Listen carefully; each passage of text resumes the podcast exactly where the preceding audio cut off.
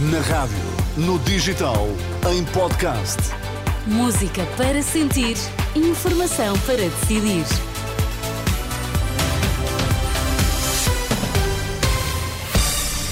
Bom início de semana, seja muito bem-vindo à Renascença. Está a partir de agora comigo, Sónia Santos, nas notícias, o Vítor Mesquita. Boa tarde, Vítor. Boa tarde, Sónia. Quais são os temas em destaque?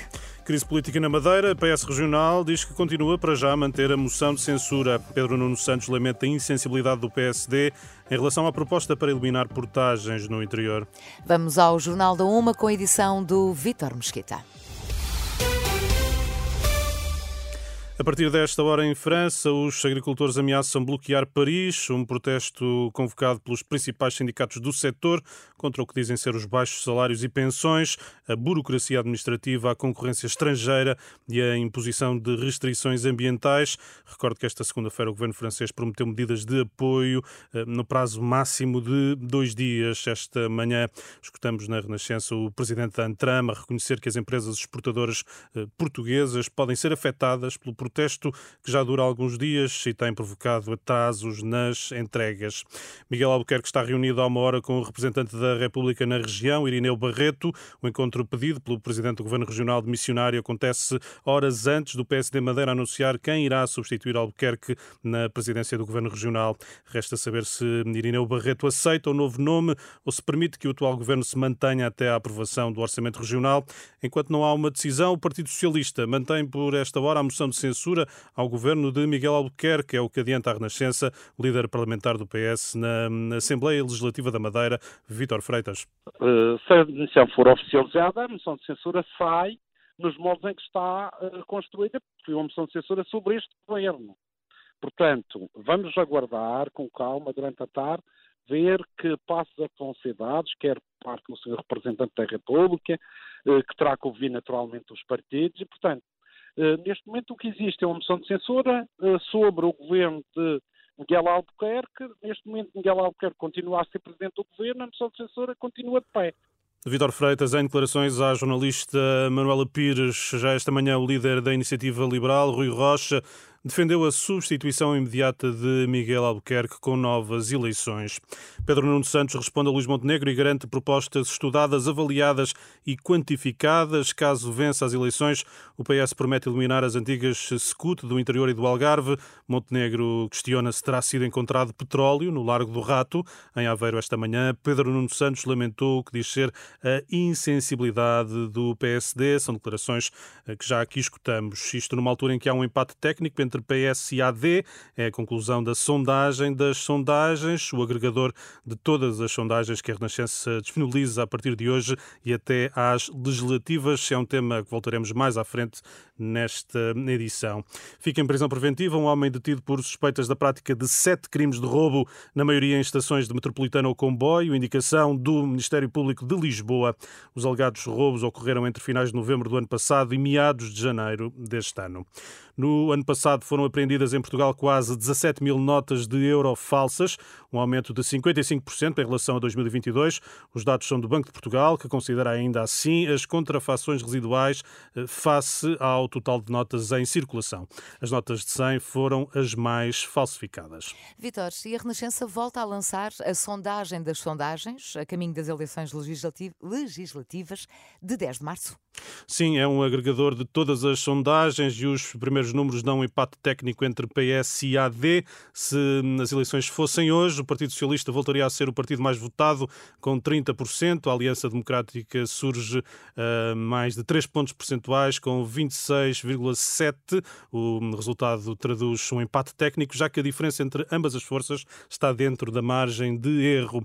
A sondagem das sondagens reforça a terceira posição do Chega, com 17% das intenções de voto. O Bloco de Esquerda sobe ao quarto lugar, com 7,8%, acima da Iniciativa Liberal, com 5,3%. Seguem-se CDU, com 3,2% das intenções de voto, PAN, com 2,2% e Livre, com 1,8%. O presidente da Escola de Economia e Gestão da Universidade do Minho, responsável pela metodologia do projeto, Luís Aguiar Conraria, aponta o elevado número de indecisos neste ciclo eleitoral, o que considera positivo. Nestas eleições, os indecisos são muitos. Pelo menos é o que as sondagens, eh, algumas sondagens têm mostrado. E os indecisos são, são em número suficiente para decidirem uma eleição para um lado ou para o outro. Mas isso é bom. O economista explica que o agregador vai ser sempre o melhor indicador da tendência de voto dos portugueses, mas alerta estará sempre dependente das sondagens publicadas. Pegamos as sondagens. Portanto, se as sondagens estiverem todas mal, o nosso agregador também vai estar mal. Não há volta a dar. Nós há dois anos não previmos a maioria absoluta do PS. Okay? Porque nenhuma sondagem o previa, não íamos ser nós que íamos prever. Portanto, o que nós fazemos é juntar todas as sondagens. Uh, isso dá-nos logo o equivalente a fazer uma sondagem com uma amostra muito maior. Hum?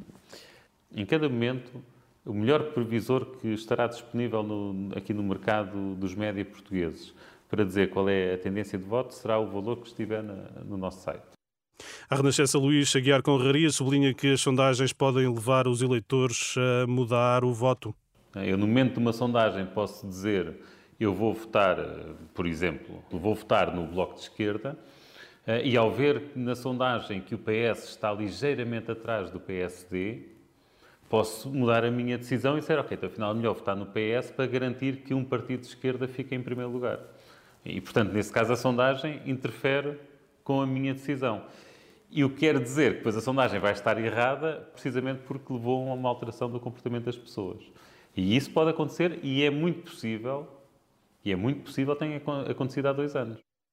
O economista Luís Aguiar Conraria, a sondagem das sondagens é um modelo estatístico da Renascença que agrega todas as sondagens desde 2016 e que pode consultar a partir de hoje em permanência em rr.pt.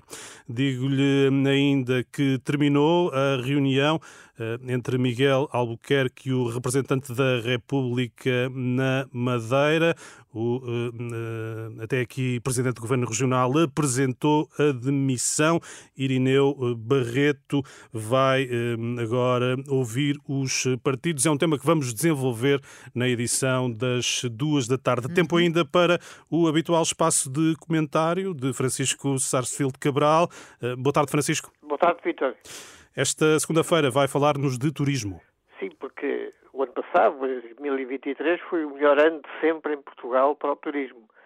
As dormidas subiram 11% em relação a 2022 e as receitas do turismo cresceram ainda mais.